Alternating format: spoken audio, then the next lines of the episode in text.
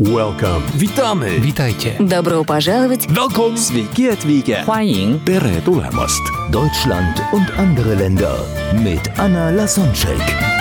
Der erste und einzige Podcast in Deutschland, Österreich und der Schweiz, der sich mit interkultureller Kommunikation beschäftigt, spannende Impulse über fremde Länder liefert, entfernte Kulturen näher bringt und erfolgreiche Menschen mit internationaler Erfahrung interviewt. Heute im Gespräch mit Anna Lasonczek, Yen Hyung. Als du über die Wichtigkeit der Beziehung und der Person gesprochen hast und all, allgemein das, das Netzwerk zu haben, dann ist mir so ein chinesisches Konzept in den Sinn gekommen. Guanxi. Kannst du, kannst du das mit deinen eigenen Stories, Beispielen äh, näher bringen? Warum ist es so wichtig? Und vielleicht für die, die das Konzept nicht kennen, wie kannst du es äh, einfach dann noch deutlich machen, dass der Mensch so, so, so wichtig ist? Viel wichtiger als Sache, als wir das hier in Deutschland gewohnt sind. Also Guanxi heißt auf Deutsch ja Beziehung, ne? Und wie ich vorhin schon erwähnt habe, wir haben hier eine sachorientierte Kultur in Deutschland. Wenn man das Wörterbuch aufschlägt, dann findet man tausend Wörter, die einfach um die Sache sachlich bei der Sache bleiben, Sachbearbeit, äh, Sachverständige. Ähm, und das kann man gar nicht in, an, in die chinesische Sprache übersetzen. Das Sachbearbeiter kann man nicht übersetzen. Sachverständige kann man auch nicht übersetzen. Ich glaube, das geht auch nicht, weiß nicht, geht das ins Polnische? Wenn Nein, so, so direkt. Ja, das ist, Also so, so auf Anhieb finde ich kein Wort. Ich könnte das beschreiben oder ja, so um, umschreiben kann man, aber Genau. nicht direkt übersetzen. Daran kann man schon erkennen, dass es diese Sachorientierung wirklich eine deutsche Spezifikation ist. Es ist wirklich eine Besonderheit. Okay. Deutsche Sachorientierung, Beziehungsorientierung. Genau umgekehrt ist es bei Chinesen. Die Sache ist untergeordnet, während die Beziehung viel wichtiger ist. Das ist nämlich gesagte Guanxi. Und man investiert viel mehr Zeit, die Person kennenzulernen, bevor man mit der Sache anfängt. Ja? Also den Kontakt knüpfen und dann die Beziehung pflegen. Und haben wir eine gute Beziehung, machen wir auch eine gute Sache. Also von der Beziehung zur Sache. Und während in Deutschland eher von der Sache zur Beziehung. Haben wir ein tolles gemeinsames Projekt gemacht, habe ich dich beim Projekt kennengelernt, ein zuverlässiger Care und abends können wir mal Bierchen trinken und so entwickeln wir dann auch eine Beziehung. Und das ist einfach eine andere Fokussierung. Wenn ich meine deutschen Teilnehmer klar mache, dass das ein, eine Wert ist in China und werden die dann auch sensibilisiert in Bezug auf Guanxi, auf Beziehung, betrachten sie dann einige Socializen nicht unbedingt als Zeitverschwendung. Ja, Und, da, da- das ist so herrlich, wie unterschiedlich Freundschaften geknüpft werden oder in welcher Reihenfolge das stattfindet. In Deutschland ist es oft so, dass wir uns über eine Sache kennenlernen. Das kann in der Berufswelt sein, also wie du gesagt hast, wir machen ein Projekt zusammen und deswegen haben wir uns dann näher kennengelernt und dann vielleicht verabreden wir uns dann zum Abendessen und entwickelt sich eine Freundschaft, sodass wir dann auch privat Kontakt haben, was sowieso verhältnismäßig selten ist, aber so oder im privaten Leben über ein Hobby, ein Verein äh, oder Sporttätigkeit und weil wir eine Sache zusammen machen, werden wir dann zu Freunden. Und ja, auf in der Rest der Welt könnte ich sagen, weil das betrifft sowohl die lateinamerikanischen Kulturen, die osteuropäischen, auch die asiatischen. Zuerst haben wir den, den Menschen, also zuerst mögen wir jemanden, wir lernen jemanden Genau. kennen persönlich und wenn das passt, erst dann kommen wir zu einer gemeinsamen Sache. Das heißt, wenn ich jemanden mag, dann überlege ich, okay, welche Sache könnten wir zusammen machen? Ist es zum Richtig, Beispiel richtig, Kegeln, ja. ist es Segeln, ist es, ist es Sport, ist es äh, und in, in Berufswelt, okay, wenn ich jemanden mag, dann kommen wir zu dem Geschäftlichen, wo in Deutschland die Reihenfolge dann anders ist. Ne? ja, ja, genau. Schön, und So du hast, du hast vorher noch über, über die Worte Sachbearbeiter, Sachverständiger gesprochen und, und festgestellt, das gibt's in Chinesisch nicht. Deswegen äh, möchte ich dich dann auch hier als Expertin fragen, wie anders ist überhaupt die chinesische Sprache und wie beeinflusst das? Kannst du vielleicht unseren Zuhörern so ein, ein paar ja Beispiele geben, wie mhm. anders mhm. das funktioniert, weil äh, es gibt so einen schönen Satz: Die Grenzen unserer Sprache sind die Grenzen unseres Denkens.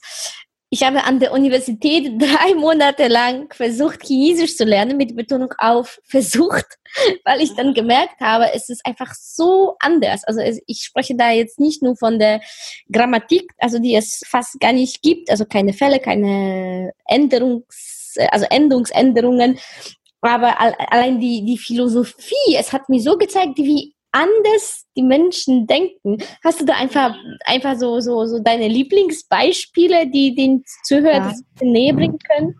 Ja, am wesentlichen Unterschied sehe ich eigentlich darin, dass chinesische Sprache aus zwei zwei Systemen besteht. Einmal die Lautsprache, das ist das, was du vorhin angesprochen hast, ja, wie man etwas ausspricht.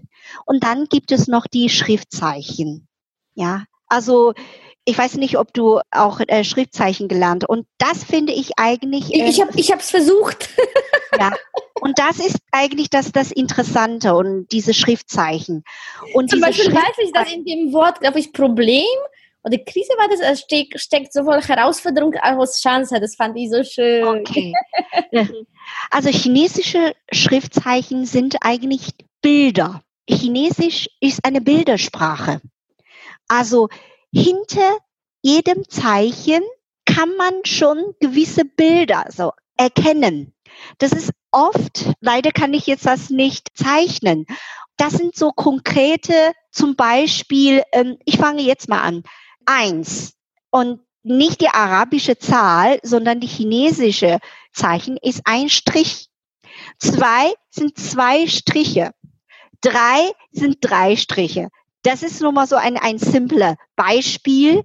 Und das sind sehr, sehr konkrete Bilder. Und zum Beispiel das Zeichen Mensch.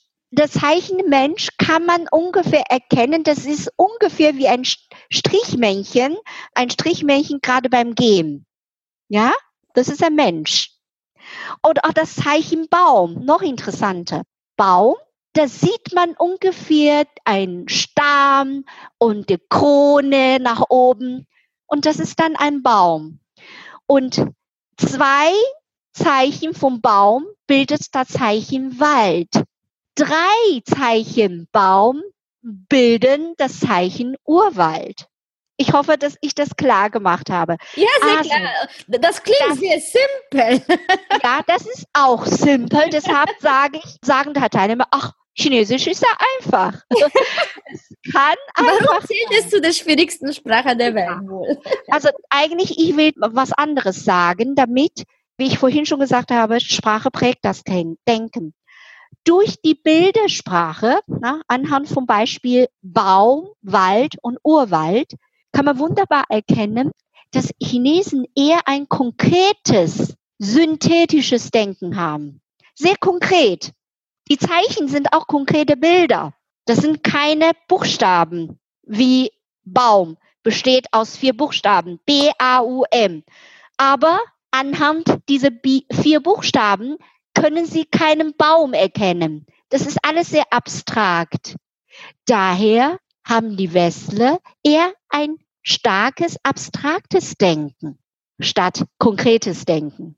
Während die Chinesen eher ein konkretes und synthetisch, also wie, wie zu, von einem Baum zum Wald und dann zum Urwald, ist eher synthetisch. Ne? Eins plus eins, dann plus ja, drei. Ja, es, es, es ist logisch. Addiert. Es macht Sinn, ja. ja, das hat wirklich auch Einfluss. Und am Beispiel, wie sollte eine deutsche Gebrauchsanweisung übersetzt werden ins Chinesische? Und ich sage oft meine Kunden, schreiben Sie nicht einfach, drücken Sie bitte den roten Knopf. Das ist natürlich auch ausreichend, aber viel mehr hilfreicher machen Sie ein Bild dran und zeichnen Sie den roten Knopf und das ist viel klarer, weil das konkret ist. Und äh, ist es da bei dir angekommen, was ich äh, meine? Bei mir ist, bei mir ist es angekommen. Ja, ich, prima. Ich gerade, ja. wie können wir das den Zuhörern noch plausibel machen? Warum Warum reicht das nicht, wenn wir einfach roten Knopf schreiben? Warum, warum ist es besser, wenn, Ja, wenn wir nach es reicht, es reicht schon, aber es ist noch viel mehr hilfreicher, wenn man das zeichnet, weil unsere Zeichen sind ja schon konkrete Bilder. Wir sind gewohnt, konkret zu denken. Und daher hilft ein konkreter roten Knopf viel, viel besser. Und es ist ein zusätzliche Hilfe. Wenn man das weiß, es ist eigentlich also noch besser bietet eigentlich bei der Handhabung noch eine zusätzliche Hilfe. Selbst in der deutschen Gebrauchsanweisung malt man manchmal auch, hat man auch Bilder. Wie man sagt, ein Bild sagt mehr als tausend Worte. Das ist das. Also konkrete Visualisieren, konkretes Visualisieren hilft einfach noch ein besseres Verstehen.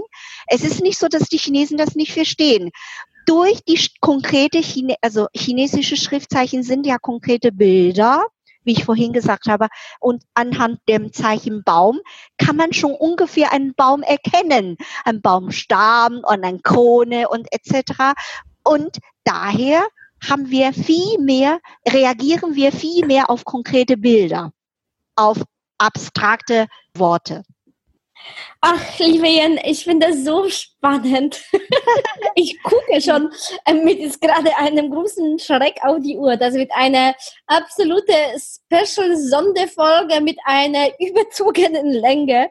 Aber das ist so, wie, wie ich vorher schon gesagt habe. Es ist also es gibt zu viele tolle Beispiele, als wir das innerhalb einer Folge überhaupt deutlich machen können.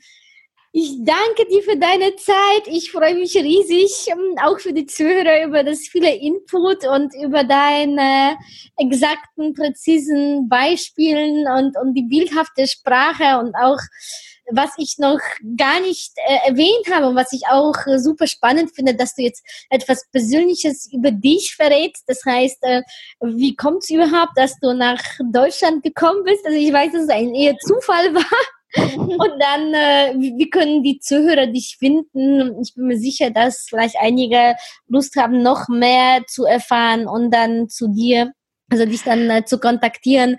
Äh, du gehörst auch zu, zu meinem Trainerpool. Also es gibt so viele Möglichkeiten, dich dann noch mehr im, im Einsatz zu nehmen und dich auszufragen und mehr von dir, von dem, was du weißt und von deiner Erfahrung zu profitieren. Also der Reihe nach, etwas persönlicher. Wie, okay. wie kommst dass du in Deutschland bist und wie können wir dich finden? Also, also okay. Also eigentlich, es war eher ein Zufall, dass ich Deutsch gelernt habe. Ich wurde damals auserwählt, also eigentlich eine Ehre. Ich war damals zwölf und ich durfte eine der fünf Schulen in China. In diesen Schulen werden also werden die Kinder von klein auf eigentlich auf diplomatischen Dienst vorbereitet. Ich wurde einfach zugeteilt, ich sollte Deutsch lernen. Also fünf Sprachen konnte man an dieser Schule lernen. Englisch, Deutsch, Französisch, Japanisch und Russisch. Und anfangs hatte ich sogar ein bisschen Widerstand. oh, Französisch wäre doch viel besser, schöne Sprache. Dann habe ich gesagt, wenn ich das machen sollte, dann werde ich das auch gut machen. Und so habe ich mit der Deutschlerne angefangen. Dann habe ich ein Stipendium bekommen, an, also ich durfte dann in Deutschland studieren. Nach dem Studium bin ich hier hängen geblieben. Und bevor ich interkulturelle Trainerin, Beraterin wurde, habe ich zehn Jahre im internationalen Unternehmen gearbeitet, zum Beispiel bei Dr. Oetker und Henke, also im internationalen Marketing. Und äh, seit 15 Jahren bin ich als interkulturelle Beraterin unterwegs. Das ist so kurz gefasst mein persönlicher Werdegang. Also ich fühle mich in beide Kulturen zu Hause. Ich muss ganz ehrlich sagen, eine Zeit lang hatte mich auch ein bisschen beschäftigt, was bin ich? Bin ich eher Chinesisch? Bin ich und Deutsch? Das war vor ungefähr so 20 Jahren. Und irgendwann mal habe ich mir diese Frage nicht mehr gestellt und ich sage, ich bin reichlich beschenkt, weil ich beide Kulturen kenne und ja, ich bin zuerst ein Mensch und äh, ich fühle mich jetzt einfach vielseitiger, ja, noch reicher, als mit einer Kultur unterwegs zu sein. Reicher an Erfahrung, an, an, Weltansichten, an Philosophien, ja. die zur Verfügung stehen. Mhm. Ja, also die ganze, die ganze, äh, natürlich hatte ich auch Kulturschocks und etc., aber gerade diese Erfahrungen haben mich dazu bewegt, auch zu reflektieren, über Dinge neu nachzudenken und auch eigene Komfortzone zu verlassen und neuen Wege zu gehen. Und all das sehe ich als sehr bereichernd und das hat mich wirklich reich gemacht, muss ich ganz ehrlich sagen, ja. Hm. Du wolltest noch wissen, wie ich kontaktiert werden kann und sehr hm. gerne. Ich habe eine Webseite www.china-insights, Insights also in Englisch, I-N-S-I-G-H-T-S.de.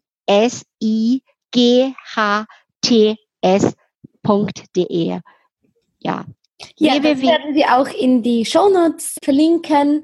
Ich bin mir sicher, dass du vielen, vielen Menschen zur Seite stehen kannst und dann auch denen verhelfen kannst, verhelfen kannst, um diese neue Kulturreiche zu werden, sowohl in dem metaphorischen als auch dem materiellen Sinne. China ist ein, ein, ein sich rasch entwickelndes Land, so ein riesengroßer Markt. Und was ich an China schätze, ist gerade diese Weisheiten, die, die so alt sind und teilweise in der westlichen Welt vergessen worden sind und dieses zurück zu den Basics finde ich, finde ich einfach herrlich. Ich danke dir nochmal vom Herzen für deine Zeit. Sehr gerne. Danke für das interessante Gespräch mit dir. Und auch danke für deine persönlichen Beispiele. Das hatte mir, das ist auch ein Geschenk für mich. Ja, ich hoffe, dass unsere Zuhörer auch davon was mitnehmen können. Das würde mich sehr glücklich machen.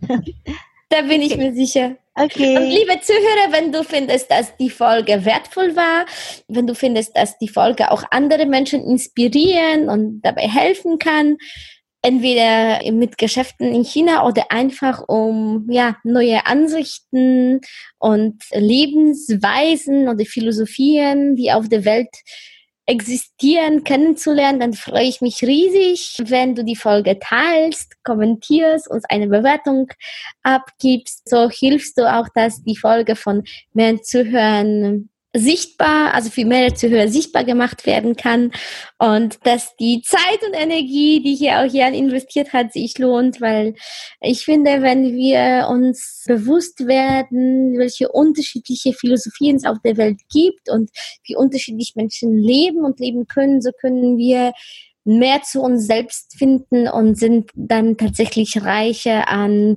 Möglichkeiten wie wir unser Leben tatsächlich gestalten wollen, weil wir sind die Schöpfer unseres eigenen Schicksals und haben unser Leben in der Hand.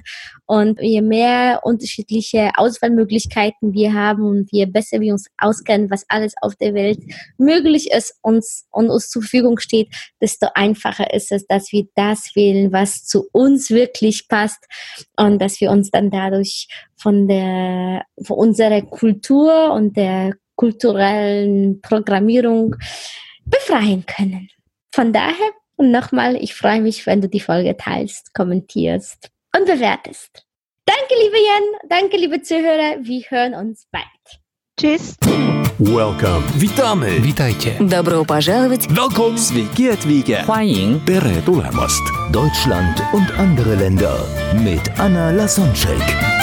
Der erste und einzige Podcast in Deutschland, Österreich und der Schweiz, der sich mit interkultureller Kommunikation beschäftigt, spannende Impulse über fremde Länder liefert, entfernte Kulturen näher bringt und erfolgreiche Menschen mit internationaler Erfahrung interviewt.